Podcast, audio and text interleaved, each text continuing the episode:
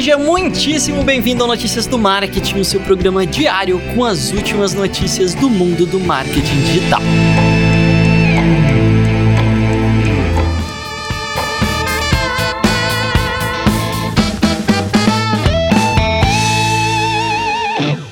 Muito bom dia para você! Começamos mais um dia aqui no Notícias do Marketing, dia 24 de fevereiro. Super prazer ter você por aqui. Eu vou começar do jeito que eu adoro, que é além do review do Apple Podcasts.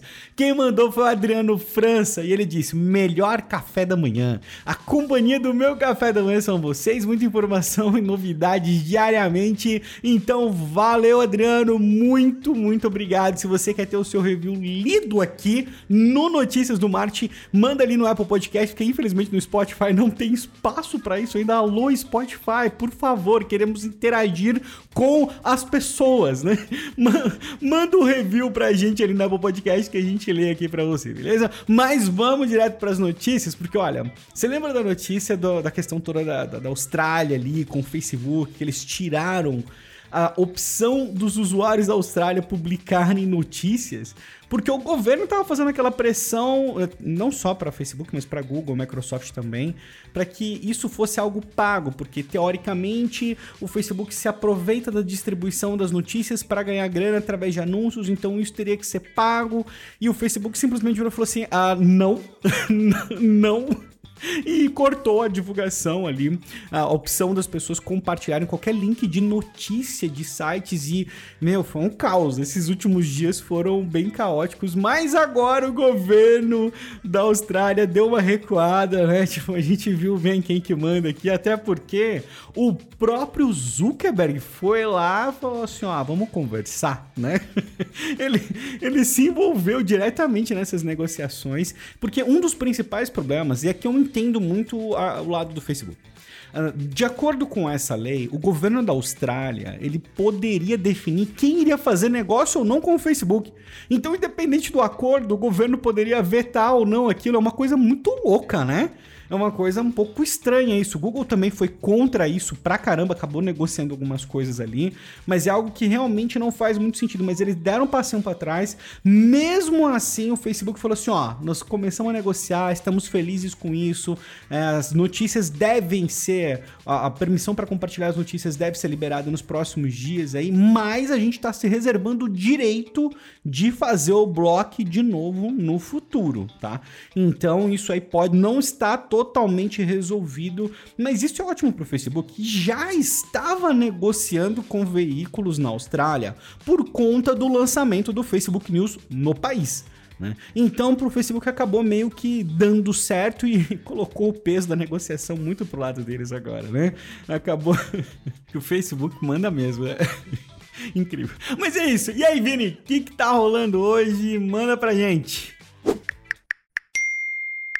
E quem tombou ontem foi o LinkedIn, porque por volta ali das 15 horas a plataforma acabou saindo do ar e só voltou perto das 17, né? Umas 16h40 mais ou menos eles voltaram, o que não é comum, né? Não é comum a gente ver uma rede social desse tamanho ficar tanto tempo fora do ar e ficou fora do ar no mundo inteiro. Bom, não necessariamente no mundo inteiro, né? Não vou dizer que foi no mundo inteiro simultaneamente, mas ficou variando aí em vários lugares do mundo o LinkedIn ficou caindo. Eu fiquei sabendo dessa pelo Cris, pelo Cristiano Santos, que é nosso amigo especialista em LinkedIn, inclusive ele também tá dentro da comunidade do SMXP lá. A gente tava trocando uma ideia sobre isso e não se sabia muito enquanto tava rolando. O LinkedIn não se posicionou ali é, durante o período em que tava fora do ar, né? E aí começaram a surgir vários rumores. Será que o LinkedIn foi invadido? O que, que tá rolando e tal? Será que vai vir uma atualização? E aí depois que o LinkedIn voltou de fato, é, eles se posicionaram dizendo que foi uma mudança de configuração nos sistemas internos.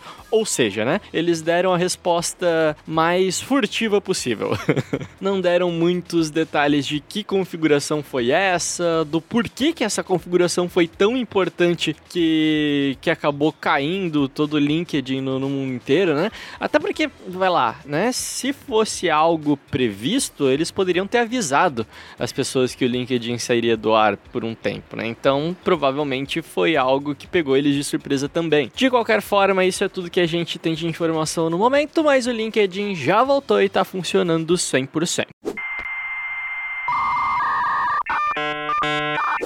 E uma ótima notícia do Spotify. Olha só, no evento Stream On o Spotify anunciou streaming em HD, provavelmente um plano pago à parte, né, por conta do consumo de banda e etc. Algo que outras empresas como a Amazon e o Tidal, eles já fazem, mas enfim, interessante fazer isso porque a Apple não deu nenhum indício com o Apple Music até o momento de ter um streaming em alta qualidade, né? Eu particularmente estou ansioso para isso e estava aguardando, né? Nas minhas configurações do Spotify ali fica tudo no máximo e quanto mais mais qualidade, melhor. Eu, como bom músico, adoro ouvir uma musiquinha aí bem caprichada, com um fonezinho ali, enfim, né? Achei a notícia bem empolgante. Se você gosta de música de qualidade, ah, de qualidade não, em alta qualidade, essa é uma ótima notícia. O serviço deve chegar no final do ano, mas não é só isso, não é só isso. O Spotify anunciou uma nova ferramenta de anúncios, o Marketplace, o Spotify Audience Network,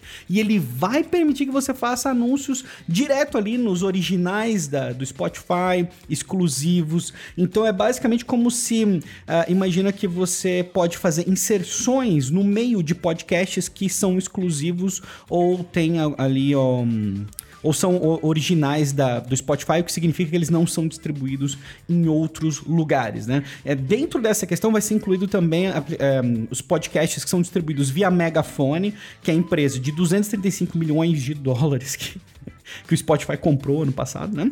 E o Anchor, onde este que vos fala, né, o Notícias do Marketing está hospedado. Então o formato vai ser muito parecido com o formato, vamos supor, de anúncios do Facebook, onde você pode entrar lá, escolher, falar, ah, eu quero rodar aqui, aqui, aqui, tem lugar aqui, ó, vai no feed, vai no stories, mas transporta isso para o Spotify. E eles falaram que a plataforma deve ser self-service mesmo, então você vai poder escolher onde você quer rodar, enfim. Já tem um produto de anúncios do Spotify que se chama Ad Studio Studio, que foi lançado no ano de 2017 e está funcionando já em 22 mercados diferentes para áudio e vídeo.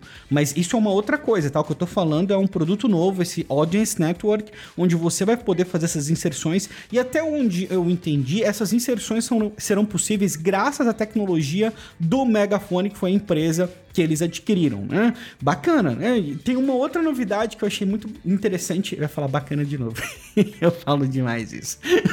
Mas outra novidade é que vai ser possível ter conteúdo pago, lançar conteúdo pago exclusivo. Então, não vai ter só a monetização com anúncios, você vai poder ter episódios pagos. Eu acho que no final do ano a gente vai ter um cenário muito, muito interessante de podcasts. Isso deve enriquecer bastante o ambiente.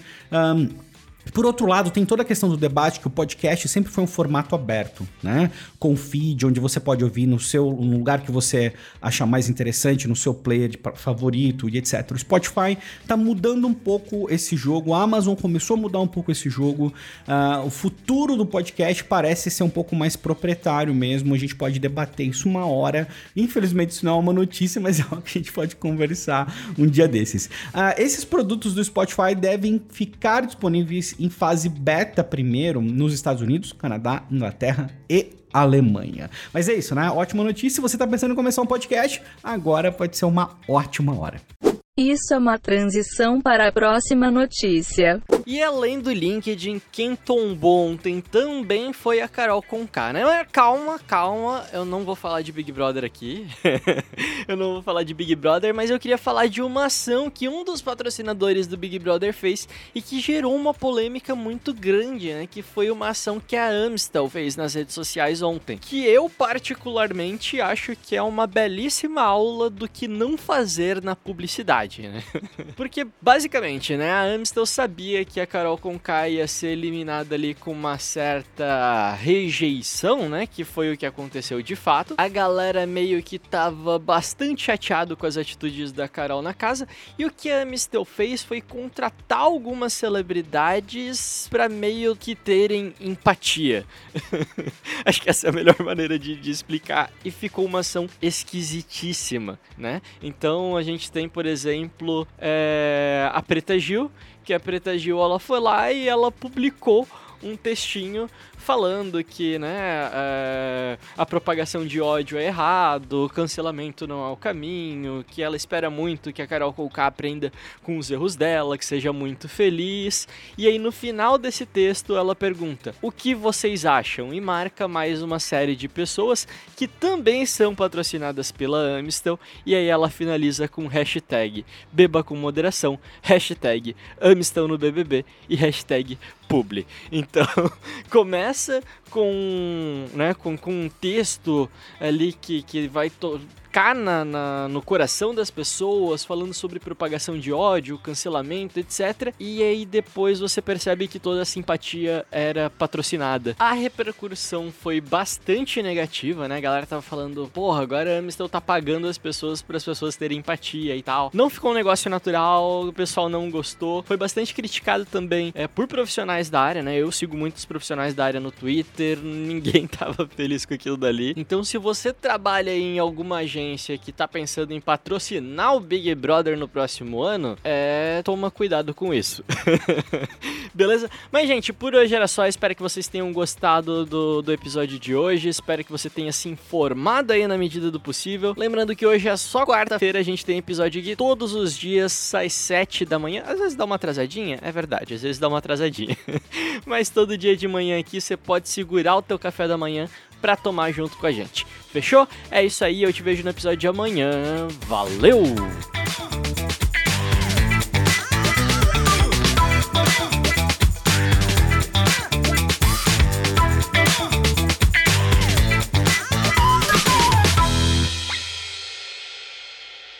Este podcast foi uma produção de Estevão Soares e Vinícius Gambetta, distribuído por Agência de Bolsa e SMXP.